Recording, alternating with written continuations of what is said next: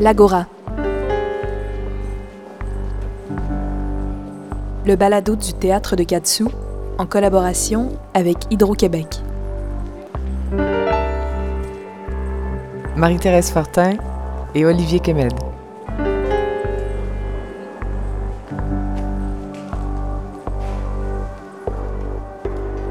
Bonjour à toutes et à tous. C'est sur le thème de la résistance que le théâtre de Katsu a, compte tenu des circonstances connues de tous et toutes, réimaginé sa saison 2020-2021 en tenant compte de cette vie qui est devenue la nôtre depuis mars dernier et qui n'est pas sans mettre en lumière l'incertitude dans laquelle se tiennent nos existences et peut-être surtout la conscience que nous avons de notre propre finitude cette crise a mis à l'avant-scène des questions liées au sujet âgé, pour ne pas dire à la vieillesse. On a vu avec quelle inconsidération la fin de la vie est approchée. Elle a peut-être surtout fait apparaître l'impensé qu'elle constitue au sein de notre société et l'urgente nécessité de se doter de politiques à la hauteur de cet âge de la vie, toujours très incertain et certainement complexe. On a constaté, on a vu le traitement qui était réservé aux plus âgés parmi nous, L'expérience vécue de la vieillesse est remontée jusqu'à nous. Le silence a été rompu. Combien d'âgés aujourd'hui condamnés à la misère, au taudis, à la solitude, à la détresse, au désespoir? On les entend peu, nos âgés. On leur donne peu la parole. En les isolant du reste du corps social, en provoquant leur disparition bien avant l'heure, en les repoussant loin de la communauté des vivants, en les condamnant à une forme de ségrégation, les âgés sont ignorés et peu à peu oubliés. Et nous, oubliant presque tous un jour nous serons vieux et qu'alors s'ouvrira quelque chose comme un nouvel âge de la vie. Le problème de l'âge est un enjeu politique majeur de notre société. Cette série spéciale de trois balados de l'Agora s'inscrit dans un désir de continuer d'animer la pensée et de la partager avec vous. Et comme la résistance est quelque chose qui s'incarne de manière fort différente, nous recevrons ici des artistes qui ont chacun leur manière de faire, de prendre position, de s'opposer par la lutte, par la solidarité, par la pensée, par la réflexion critique. Et aujourd'hui, nous recevons la comédienne et metteur en scène Marie-Thérèse Fortin. C'est avec les mots et la pensée de Simone de Beauvoir que nous allons donc débuter. Devant l'image que les vieilles gens nous proposent de notre avenir, nous demeurons incrédules. Une voix en nous murmure absurdement que ça ne nous arrivera pas. Ce ne sera plus nous quand ça arrivera. Avant qu'elle ne fonde sur nous, la vieillesse est une chose qui ne concerne plus que les autres. Ainsi peut-on comprendre que la société réussisse à nous détourner de voir dans les vieilles gens nos semblables. Cessons de tricher. Le sens de notre vie est en question dans l'avenir qui nous attend. Nous ne savons pas qui nous sommes si nous ignorons qui nous serons. L'homme mûr, tout en ne voulant pas le savoir, sait cependant que demain sa condition sera celle qu'il assigne aujourd'hui au vieillard. C'est le sens du conte de Grimm, dont on retrouve des versions dans toutes les campagnes. Un paysan fait manger son vieux père à l'écart de la famille, dans une petite auge de bois. Il surprend son fils en train d'assembler des planchettes. C'est pour toi, quand tu seras vieux, dit l'enfant. Du coup, l'aïeul retrouve sa place à la table commune. L'économie est basée sur le profit. C'est à lui pratiquement que toute la civilisation est subordonnée. On s'intéresse au matériel humain que dans la mesure où il rapporte. Que pendant les quinze ou vingt dernières années de sa vie, un homme ne soit plus qu'un laissé pour compte, cela manifeste l'échec de notre civilisation. Cette évidence nous prendrait à la gorge si nous considérions les vieillards comme des hommes ayant une vie d'homme derrière eux. Tout est à reprendre dès le départ. C'est pourquoi la question est si soigneusement passée sous silence. C'est pourquoi il est nécessaire de briser ce silence.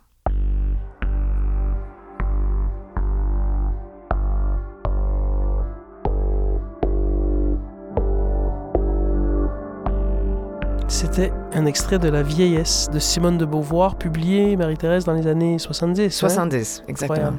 Mm. à quel moment tu as commencé à penser ou même à avoir un âge? C'était très drôle. C'est quelque chose qui s'installe tout doucement. C'est quelque chose aussi auquel on résiste, euh, puisqu'il est question de résistance. Je pense qu'il y a beaucoup de, de résistance à, se voir vieillir parce que tout autour de nous nous incite à, à ne pas vieillir, à ne surtout pas vieillir. Tout est une mise en marché de la jeunesse, en fait, et particulièrement chez les femmes. Donc, c'est sûr que c'est une question qui s'insinue avec le temps qui passe, fatalement. Et pour moi, je dirais que c'est apparu peut-être de façon plus évidente quand les enfants quittent la maison, quand tout à coup ils commencent à prendre moins de place. Et donc, que le quotidien, c'est d'être plus souvent face à soi-même.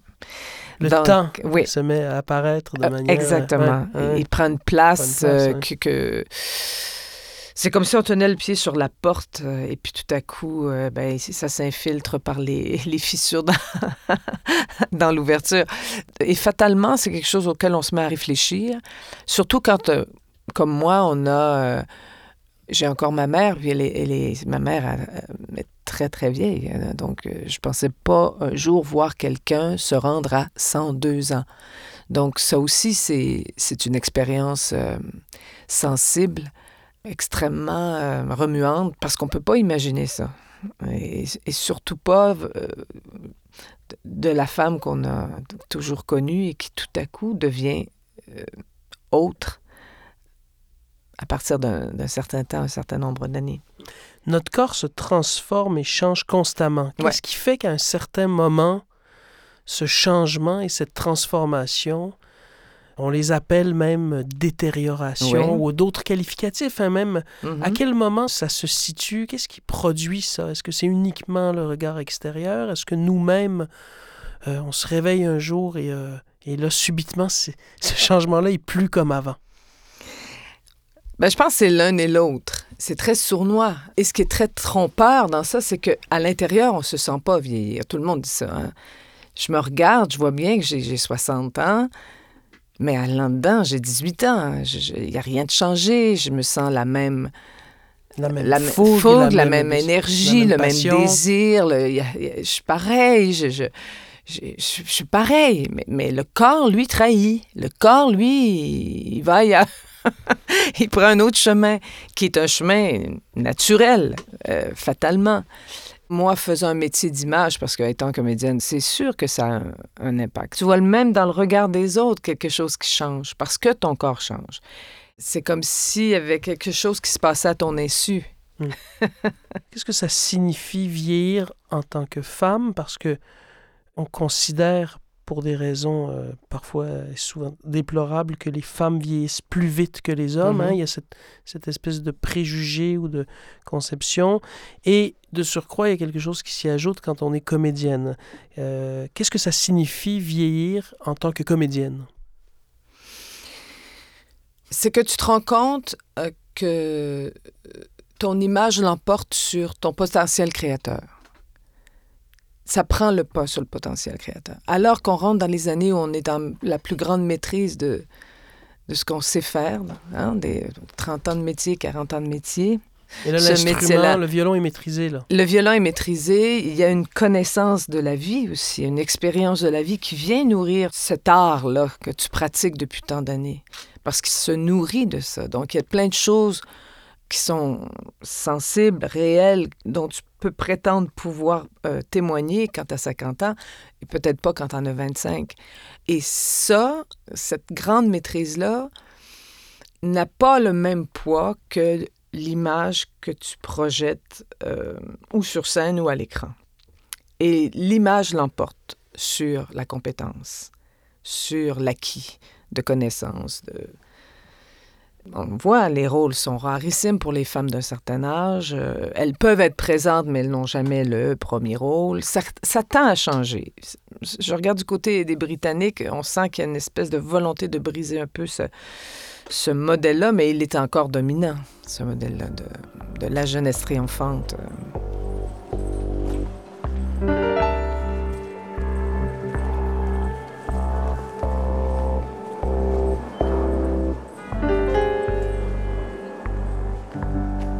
Quoi on reconnaît un sujet âgé? À quoi on reconnaît un sujet âgé? Euh, une personne ou un sujet? Une personne. Une personne. Ouais, ouais, ah, ouais. je suis convaincue, je le dis souvent d'ailleurs, je, je connais des gens de, qui ont 30 ans qui sont plus vieux que, du monde qui en ont ouais, ouais. 70. Complètement. C'est vraiment entre les deux oreilles que ça se passe. C'est-à-dire que un sujet vieux, pour moi, c'est quelque chose qui se fige, qui s'arrête. C'est l'apathie. C'est l'arrêt de l'action. C'est l'arrêt de la quête. C'est ça le danger. Et donc, et ça peut arriver à, à tous les âges, malheureusement. Il y a des gens qui décident d'arrêter à un moment donné, de, de risquer, de tenter quelque chose qui correspond à, à un désir, à un rêve, à, à une volonté de dire. Donc, vieillir, c'est ça. C'est, c'est arrêter le mouvement. C'est, l'apathie. Et, et- et c'est drôle parce que c'est prouvé que quand une personne âgée se fixe dans une, une, une apathie, que se laisse aller dans l'abandon d'activité, ça a des répercussions immédiates sur sa santé en général, et mentale et physique. C'est-à-dire tous les organes se mettent à dérailler tout à coup. On le voit avec le, toujours la période de charnière de la retraite, particulièrement pour Oui. ceux qui étaient extrêmement actifs et qui du jour au lendemain euh, Arrête. stop et se font aussi étiqueter. Dans notre rapport avec la vieillesse, dans notre société, on n'est que sous le mode curatif. C'est-à-dire qu'on pense au bobo, on pense à la maladie, on veut prévenir ça, comme si tout à coup il n'y avait que l'aspect curatif qui était important dans la vie d'un individu, Comme si la vieillesse était une maladie, en fait. comme si la vieillesse était une maladie, et comme s'il y avait tous les autres aspects de la vie d'un homme ou d'une femme disparaissaient parce que tout à coup l'âge débarque. C'est-à-dire que cette personne qui a 80 ans a déjà été une femme amoureuse, une amante, une mère qui a eu des, des difficultés avec ses enfants, une femme qui a écrit, une femme qui a peut-être eu une double vie. Euh, et tout cet aspect-là du passé des vieux, c'est complètement occulté. C'est-à-dire, c'est comme si ça avait plus lieu d'être et c'était même un peu déplacé d'en parler ou de, de, de les raconter, de leur permettre d'y avoir accès à nouveau. C'est comme s'il y avait un interdit sur ça comme quelque chose d'un peu honteux. Et nos sociétés, on ne voit plus les vieux que sous la lorgnette des soins à apporter. Hmm. Et encore là-dessus, on décide collectivement dans quoi ils vont rester. On contribue collectivement, en tout cas ici au Québec, dans une certaine mesure, dans quoi ils vont rester, comment ils vont être ensemble, de quoi sera fait leur quotidien. Tout est légiféré, réglé, ils n'ont pas un mot à dire. Ouais, ouais. Ils achètent un mode de vie qu'ils n'ont pas choisi, qu'on leur impose. Qu'on leur impose. oui. C'est comme si on rangeait des machines qui sont plus utiles. Ouais. Qui contribue plus à l'activité de, de la grande machine qui est la société.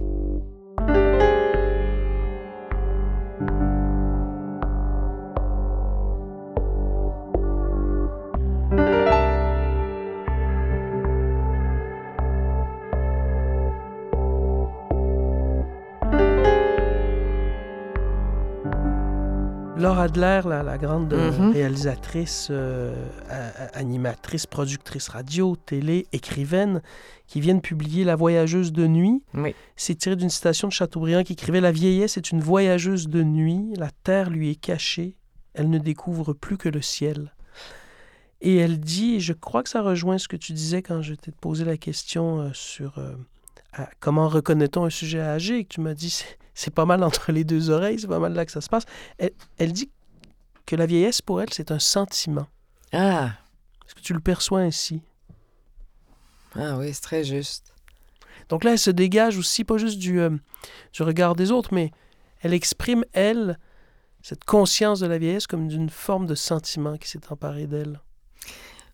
Oui, d'ailleurs, euh, j'ai vu une entrevue où elle parle de ce livre-là et euh, elle dit qu'elle était contente d'être vieille. elle suis contente d'être vieille, je, je suis bien contente de, de m'être rendue jusque-là, d'une certaine façon.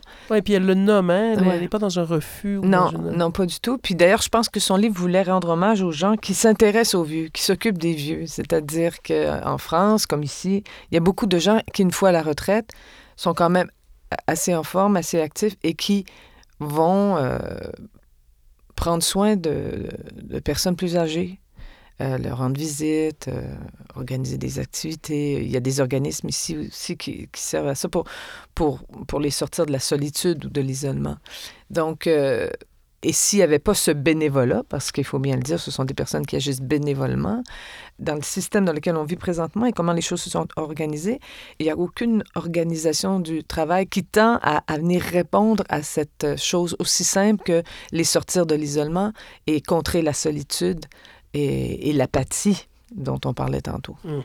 Laura Adler, d'ailleurs, qui a dit que le déclic de l'écriture de son livre a été la relecture de La vieillesse de, Simone de Beauvoir. Hein.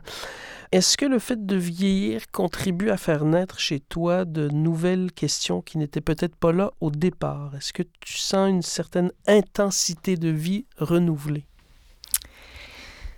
Euh, un empressement, un empressement à vivre, euh, à balayer des peurs qui paralysent ou des doutes qui freinent des élans. Euh, ouais, je pense que vieillir, c'est ça aussi, c'est de se dire, euh, ben là, euh, oui, maintenant on le fait, on verra après. Donc, puis en même temps aussi, de dire ça, je, ben, je l'aurais pas fait, puis c'est pas si grave.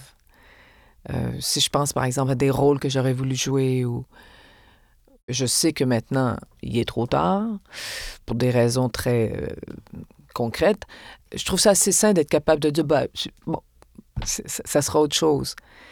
Mais en même temps, sur d'autres plans, le désir de faire des choses pendant qu'il est encore temps, puis, puis de partager, et puis d'offrir des choses comme ça, avec, à, partir de, de qui je suis à l'âge que j'ai.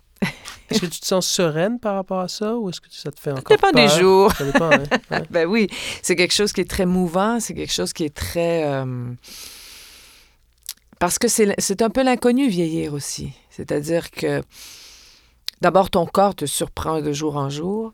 Euh, il y a des choses que tu dis, ah bon, ah, OK, c'est plus. Les limites, les. Ne serait-ce que la lecture, les yeux sont pas, sont pas à la même place qu'avant. C'est pas aussi. Euh, euh, il faut qu'il y ait des conditions idéales. Est-ce qu'on n'avait pas des limitations avant, mais on avait tendance, en étant jeune ou très jeune, à les oublier, à les à ne pas en être conscient? Est-ce que le corps a toujours ses limites? Oui. Juste une espèce de conscience de surpuissance ou de. Mais on finit par. Euh, on peut user un corps à 20 ans, on, peut, on le fatigue, on, peut, on, peut le malmener. Oui, tout à fait. Mais là, c'est autre chose vieillir parce que tout à coup, c'est une pente inéluctable. C'est-à-dire que le corps s'en va dans un sens, puis tu as beau dire Oui, mais euh, non, non, mais attends. Mais... T'as beau t'entraîner chaque oui, jour. Oui, oui, t'entraîner chaque jour et, faire tout ce qu'il faut, euh, ben lui, il s'en va là. C'est son chemin, c'est normal. C'est c'est pas toujours facile, mais il y a un trésor à, à découvrir en acceptant de vieillir, puis en, essayant de lire ce que ça recèle de chance, d'abord de pouvoir vieillir, c'est une chance de pouvoir vieillir, et aussi de, de ce que ça t'apprend sur la vie, sur que par exemple, pour moi, la nature prend encore plus d'importance, euh, et pour souvent d'ailleurs chez les gens qui tombent à la retraite, tout à coup, la nature devient une nécessité dans leur vie. On a une espèce de retour, de, un besoin de retour à des, à des choses, euh, aux choses terrestres, j'oserais dire. Mais ça, c'est extraordinaire. C'est parce que c'est comme si tout à coup, on avait une ouverture à ça qui existait, mais pas de façon si intense en vieillissant. Et euh, je pense beaucoup à Gabrielle Roy parce que tu sais, on a travaillé. Et je pense que pour elle, c'était ça aussi. Elle puisait dans la moindre euh, promenade avec les, rochers, les arbres, les fleurs, son terrain, le soleil. La présence de l'eau. La présence de l'eau, le, quelque chose qui lui était euh, vital pour continuer à, écrire son œuvre.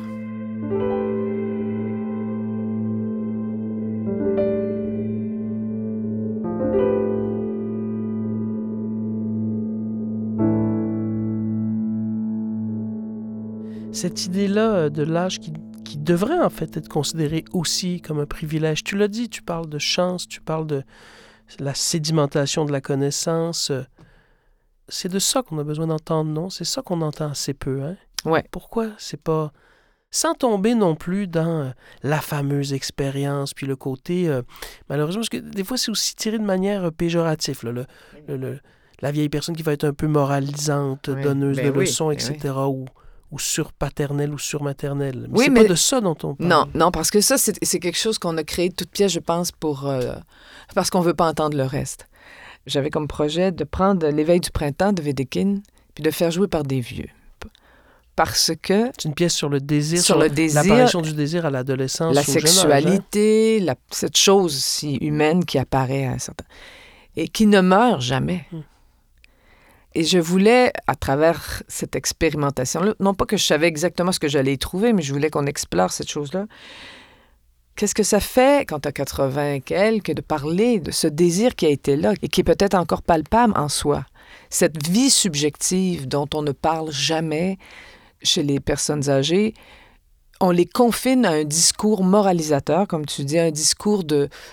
On les contraint à la sérénité aussi, alors que euh, y a des grands, grands auteurs qui, à la fin de leur vie, ont écrit des choses euh, extraordinaires et assez sombres sur la vie, mais tellement riches, si on pense à Sioran, mais en même temps, il y a quelque chose dans ça qu'on... Mais on, on dirait que comme société, on n'est pas capable d'entendre ça. On n'est pas prêt de prendre cette charge charnelle ou pas sereine ou euh, controversée des personnes âgées.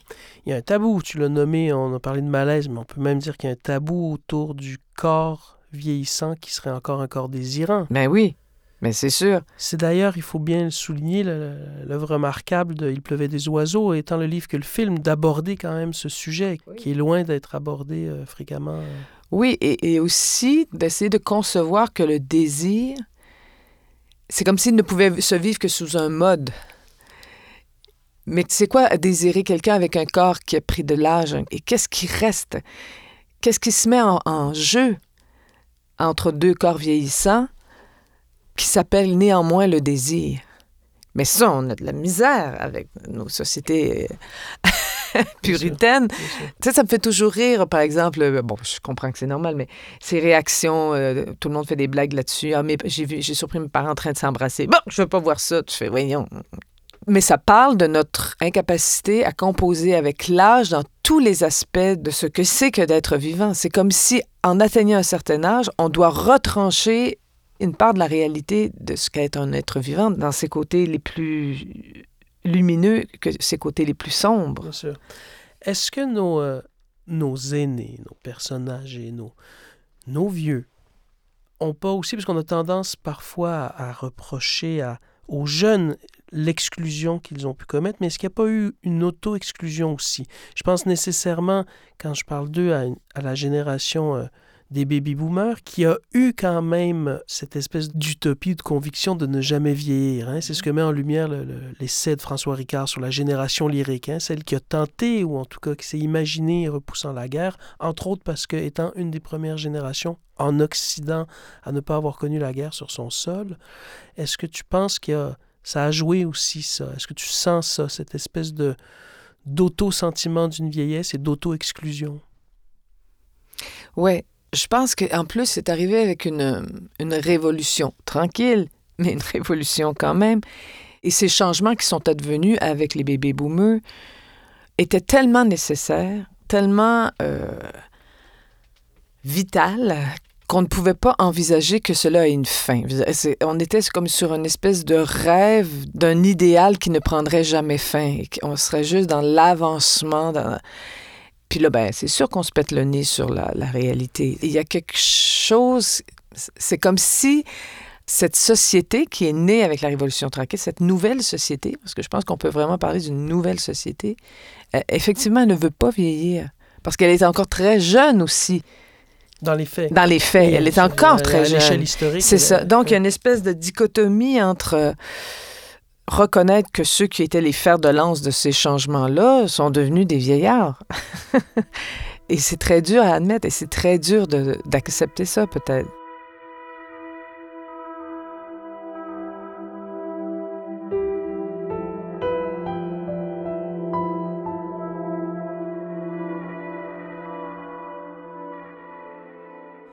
Montaigne disait que philosopher, c'est apprendre à mourir. Est-ce que, est que vivre, c'est apprendre à vieillir, Marie-Thérèse? Ah! Ben oui, je pense qu'il faut, il faut, euh, il faut apprendre à vieillir. Il faut apprendre à vieillir, surtout qu'on a la- de plus en plus dans nos sociétés la chance de vieillir. Mais encore une fois, euh, il faut résister à, à l'apathie, il faut résister à la fixité, à la, au refus d'avancer.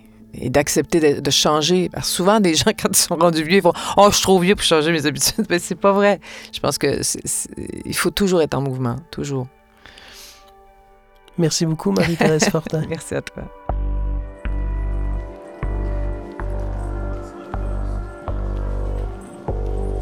L'Agora, le balado du théâtre de Katsu en collaboration avec Hydro-Québec. Une réalisation de Magnéto.